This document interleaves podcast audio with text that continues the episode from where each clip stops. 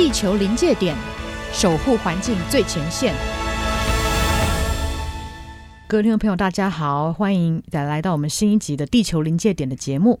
我是天下杂志的资深记者刘光莹。天下的有一个特别的气化哈，其实大家可以看到，就是跟有毒的事业废弃物是有关系的。那看到这一个呃七彩的水哦，就是在从那个炉渣这边流出来的水，有蓝色、黄色，就让人家觉得很触目惊心。那我也在现场有看到。那今天请到的这一位来宾呢，其实跟循环经济、跟这个废弃物是非常有关系的。他可以说是台湾在这方面的翘楚。那我们很荣幸请到循环台湾基金会的董事长黄玉征 Charles，Charles 欢迎你。谢谢，谢谢，让我有机会跟大家分享。那为什么今天会请到 Charles 来这边呢、哦？其实不光是因为说这一次我们有废弃物的题目，以及也跟他呃接下来下半年要做的一件事情是非常有关的。那我想要先从这一个呃我们这个废弃物的呃这个专题开始谈起哦。听说 Charles 在看了之后，呃有一些呃有一些想法，是不是可以回馈给我们，让我们知道？是我在这篇文章上面。看到，尤其是后面的时候做了一个结尾，就是说，呃，这些废弃物呢，怎么样被处理，就像盖一个房子一样。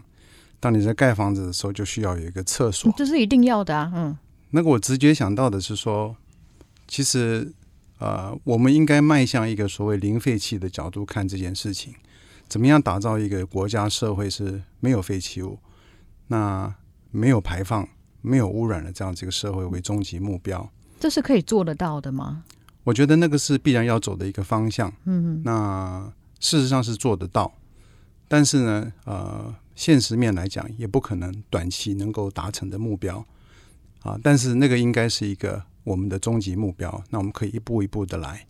换句话说，哦，我们家里可能每一个公司也好，每一个家里也好，可能有很多很多的垃圾。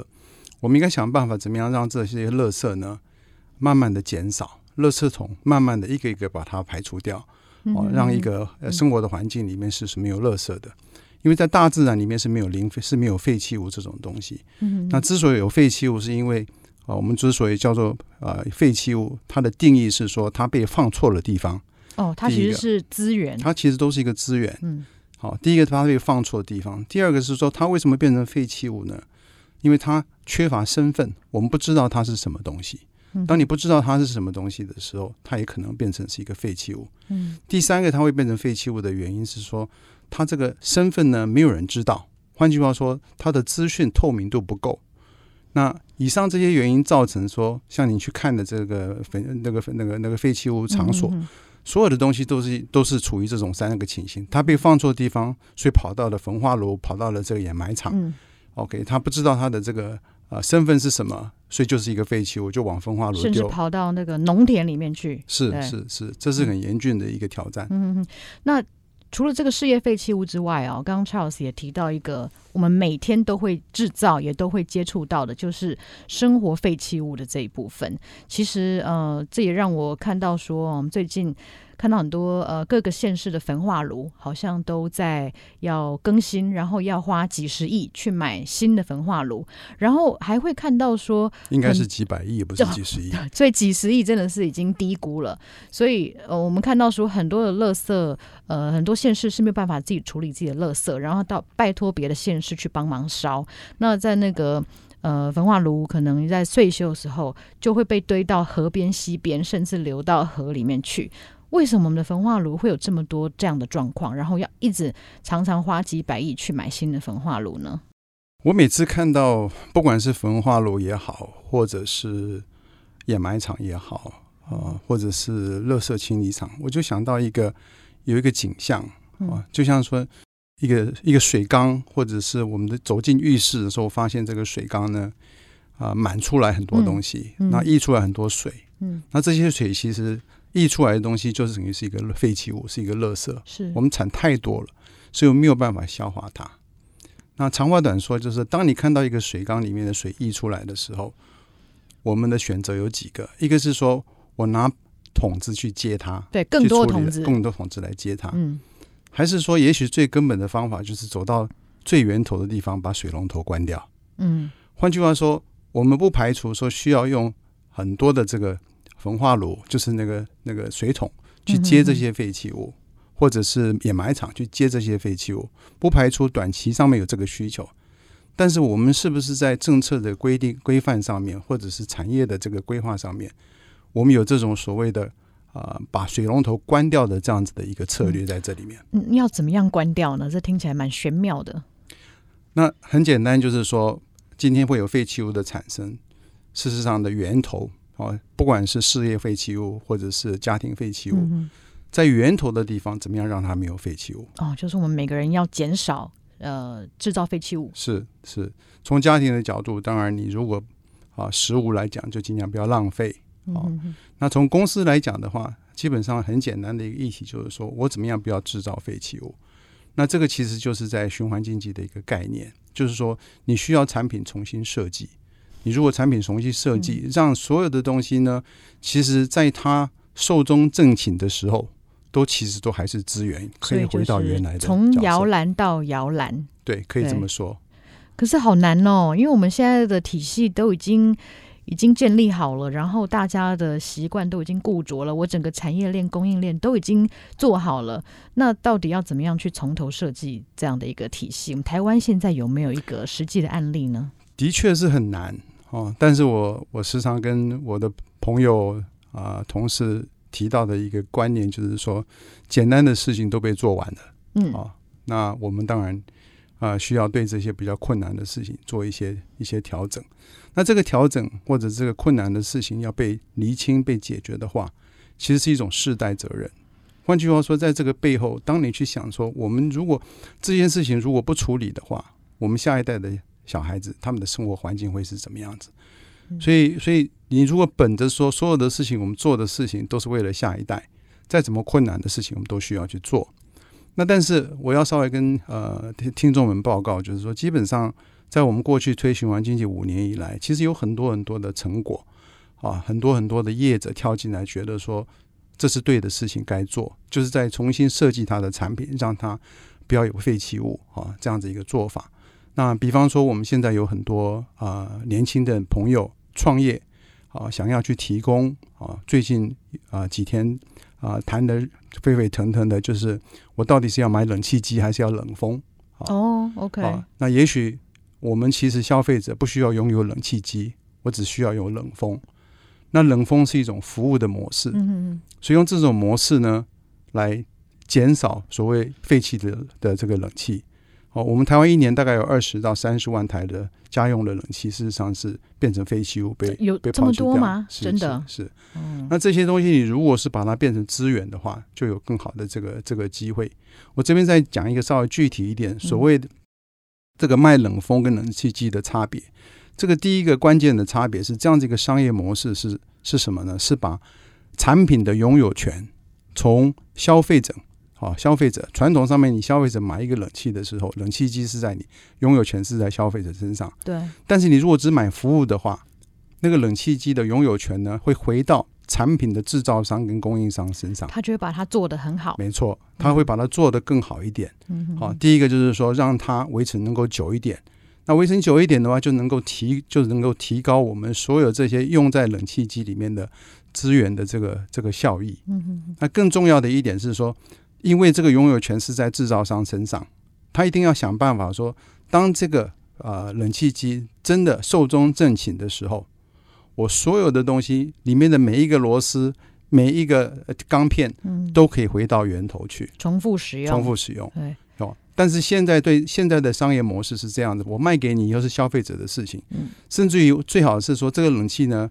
呃，很快就会坏掉，两年就坏掉，对，嗯、所以它是一个恶现在的经济模式，我们称之为线性经济，事实上是一种恶性循环。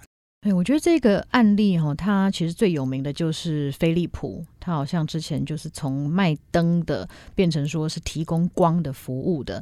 可是我觉得，呃，身为企业哦，它最直接会想到就是说，哎，我这个企业的 revenue 不就是靠着我不断的卖出更多的东西来让来创造我的 revenue 吗？如果说我都把它变成说是只租不卖的话，那我很快我要怎么样来衡量说我这个企业是不是能够成长？我是不是我整个衡量的这个机制要改变？关于你提的很好，其实这就是我们现在经济模式的呃的盲点吧，或者是一种迷失，嗯、追求数字的成长。所有的业者都是需要靠卖更多的产品，用更多的资源来创造经济模式。对，所以在现有的经济模式，每一家企业，它基本上它的一个呃内涵是说，怎么样把产品呢设计让它能够尽快被淘汰掉。对，最好我这样才会有更多的金额、更厚的业绩。对。但是我要提醒各位的是说，这样这个模式最根本的问题就是它本身创造很多很多的外部成本，并没有在这里面。什么叫做外部成本？也许表面上，表面上你会觉得说，呃呃，它卖越多的话，好，它的收入越多。但是不要忘了，它卖越多的话，啊、呃，对，呃，污染的程度会更高。嗯，嗯，啊，不管是对水、对空气、嗯，对土壤，消耗能源。哦、然后最后呢，温室气体的效应，最后气候变迁，其实这些问题都是在我们现在商业模式里面，并没有把这个外部的这个所谓的成本纳进去里面所反映出来的一个现象。嗯嗯嗯。所以可能我们也可以去多看一下，说这些新的商业模式哦，这就让我想到说，天下杂志以前的商业模式也都是卖杂志嘛，哈，买一本两本。现在开始，我们现在做的是订阅制啊，所以希望大家如果说都变成线上阅读的话，我们就不用印那么多的杂志，然后还要物流啊，又会排碳啊等等，还要把它收回来，所以这也是一个我们可以思考的方向啊。那接下来一个问题就是，呃，我们知道说循环台湾基金会从几年开始就在推动循环经济。那其实今年是一个非常挑战，而且也非常艰巨的一年，因为今年从年初开始就有这个新冠肺炎了。那其实各国呃封城，呃以及经济受到打击，失业率越来越高。那其实全球都在讲一个观念，叫做呃大家都在讲振兴哈 stimulus。可是我发现说，在不管在美国或者在欧洲，大家其实都在讲的是 green stimulus，是绿色振兴。那但是我发觉在台湾，其实嗯，很多人会讲说，对啊，政府应该要救经济啊，应该要振兴啊。可是没有人在讲绿色振兴。但是我知道循环台湾这边想的跟一般人比较不太一样。你们想要推的是一个怎么样的振兴？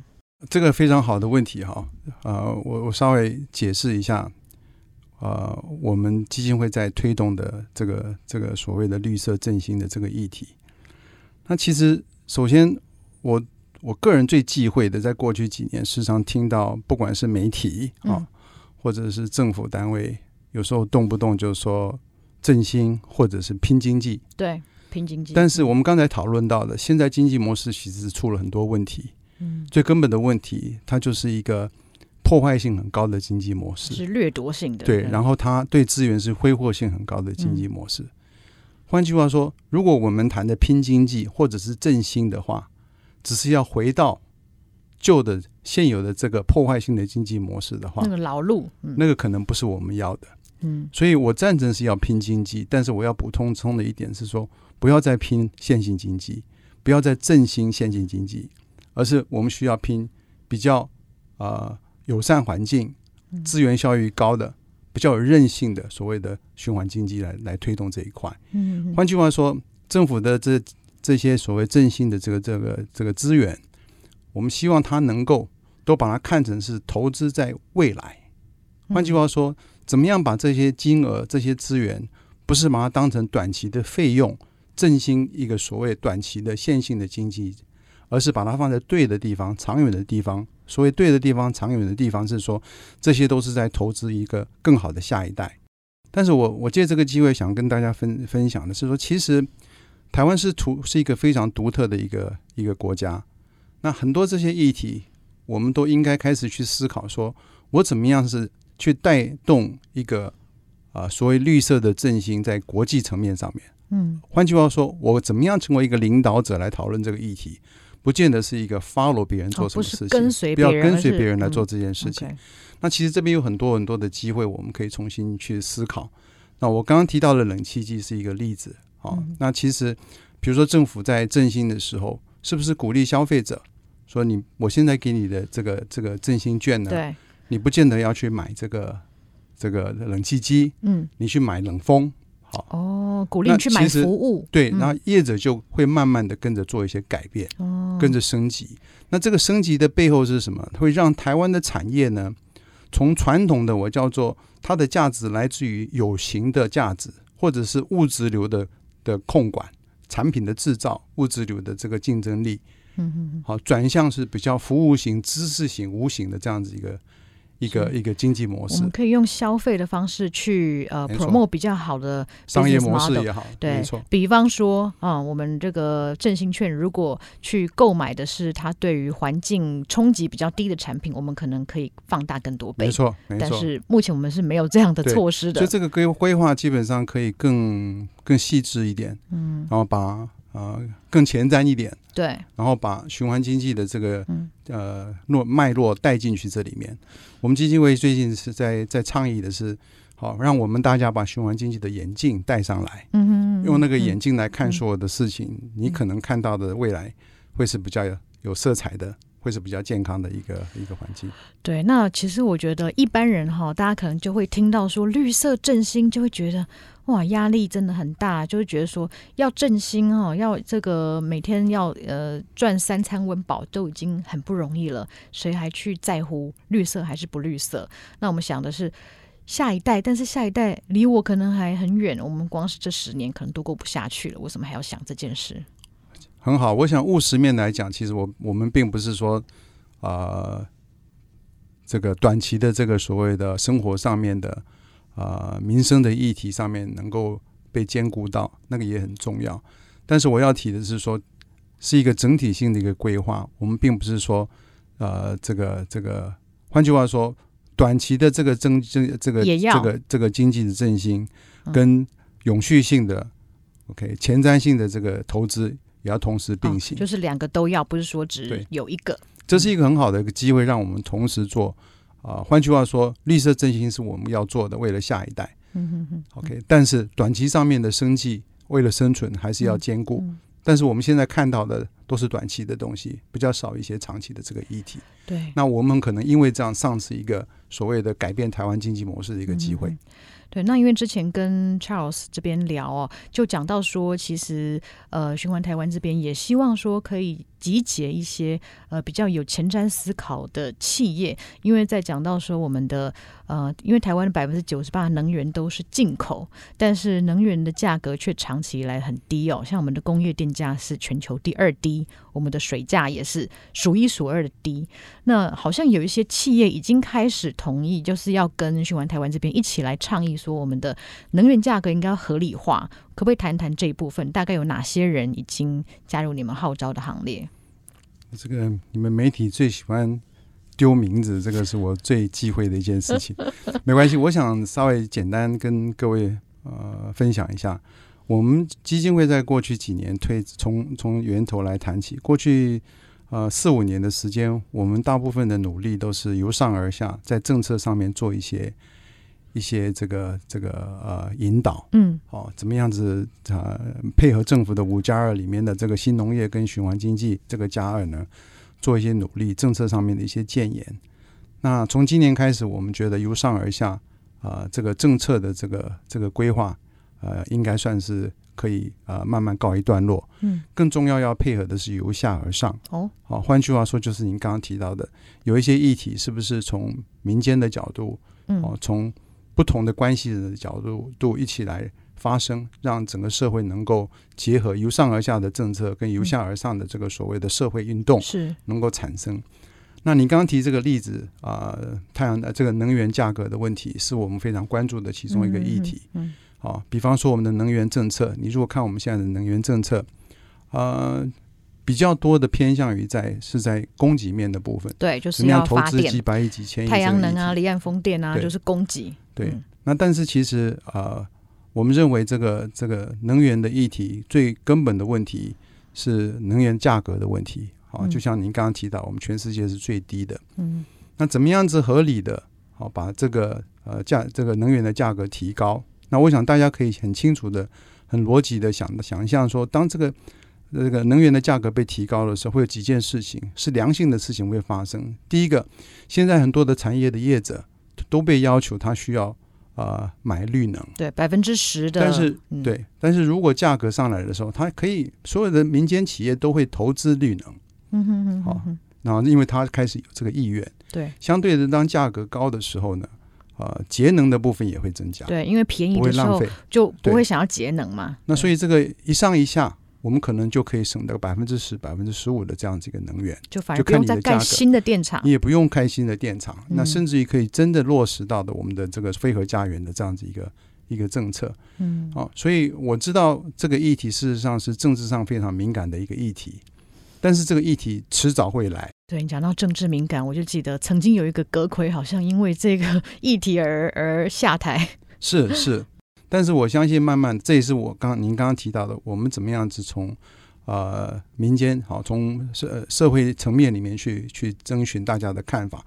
那在这边就跟您报告，我们事实上有很多我们认识的，我们自己基金会里面有一些所谓的呃我们的这个这个合作伙伴，嗯嗯，啊，他们都非常赞成这件事情啊，他们会支持在在十月份我们希望能够有这个宣言出来的时候，这会是其中一个项目。呃，就就拿能源这个例子来讲，我想它涨价的的这个这个这个趋势是无法避免的。嗯，好，这是很简单，那只是说我们能够拖多久，对，还是我们应该大家凝聚大家的共识，说这件事情，好让它尽早能够发生。对，其实，在我们呃天下。我们今年三十九周年庆的《与地球和好》这边就讲到说，在这个能源呃价格这方面哦，其实我们也讲到，其实全球的很多市场都在开始克碳税。假设说你这一个产品它使用的是高碳能源，然后就是化石能源，对，就是这个、嗯、呃排碳的能源的话，其实高污染，对高污染，它会有外部成本，嗯、所以很多的市场，包括像是欧盟啊，或者是呃英国啊，还有包括说像加拿大的某一些地方，它对于这一些产品是要课碳税的，所以就算台湾的目前的电价是低的。以后可能呃运用这个排碳能源生产的这些产品会被另外课碳税，所以它的产品竞争力也会是会被影响到的。其实怎么样把这个外部成本能够合理的，好让制造这些外部成本的业者能够一起承担，啊，这是未来要走的的的的一条路。嗯，我不晓得你有没有看最近的报道哦？台湾其实台湾的产业啊啊也制造很多的外部成本。哦，像什么？出出估出来的话，当然对身体健康啦、环保啦这些维护，这些都是纳税人的金额。嗯，那其实呃，最近的报告提到是说，这个啊，外部成本啊，出估的话，最少它大概是三千亿一年吗？一年三千亿的这个这个外部成本。所以，例如像是健保费啊，我数字不晓得对不对？可是我记得的比较清楚的是，大概占台湾 GDP 的一点五趴。哦，那甚至于。比较高的预估的话，大概是 GDP 的三趴。所以这个意思就是说，我们全民其实是在帮这个产业出了这个钱。是是，嗯，他们能够赚钱，是因为我们牺牲了，比如说健康或是环境的。是，所以其实业者，我相信台湾的业者都是非常负责任的业者。如果他们清楚说，其实，在他们的获利当中，其实有一部分是整个社会在承担的。我相信他们也愿意重新思考这个问题。在这边跟你分分享一个小小的数字，我忘了大概十几年前我看一个报告，这是美国的报告，啊、呃，我忘了是哪一个机构，他提到的一个，你可以去 Google 一下，就是啊、呃，如果说把外部成本全部摊到美国的这个所谓的 Fortune 啊，这个 One Thousand 的公司里面去话。他们发现没有一家公司是赚钱的，所有人都在慷环境之慨、慷全民之慨赚他们的钱，所以地球是在承担这个。然后我们现这个这个，换句话说，第一个从空间的角度，地球在承担这些外部成本；从时间的角度。我们的下一代在承担这个负这个成本，就是后代的子孙。是，是，所以像我昨天才在跟呃在上那个朱卫英的节目，也在也在讲那个我们周年庆哦，我就讲说，其实我们现在的地球是跟未来子孙借来的，然后现在我们赚到的钱都是从未来子孙的口袋里面拿来的钱，是，是，所以是这样。所以我我们为什么要做这个宣言，是希望大家能够知道说，呃，我们不要把问题留给下一代，我们尽可能解决我们这一代。或者甚至于上一代留给我们的一些问题，嗯，那更不要说帮下一代制造更多新的问题出来。好，那我们今天非常谢谢循环台湾基金会的 Charles 董事长，那我们就非常的期待说，在十月的时候可以看到呃你们的宣言，然后我们到时候一起来努力，让我们呃就是为了更美好台湾一起来一起来努力加油，大家一起努力，谢谢大家。好，谢谢大家收听我们的地球临界点节目，我们下次再会，拜拜。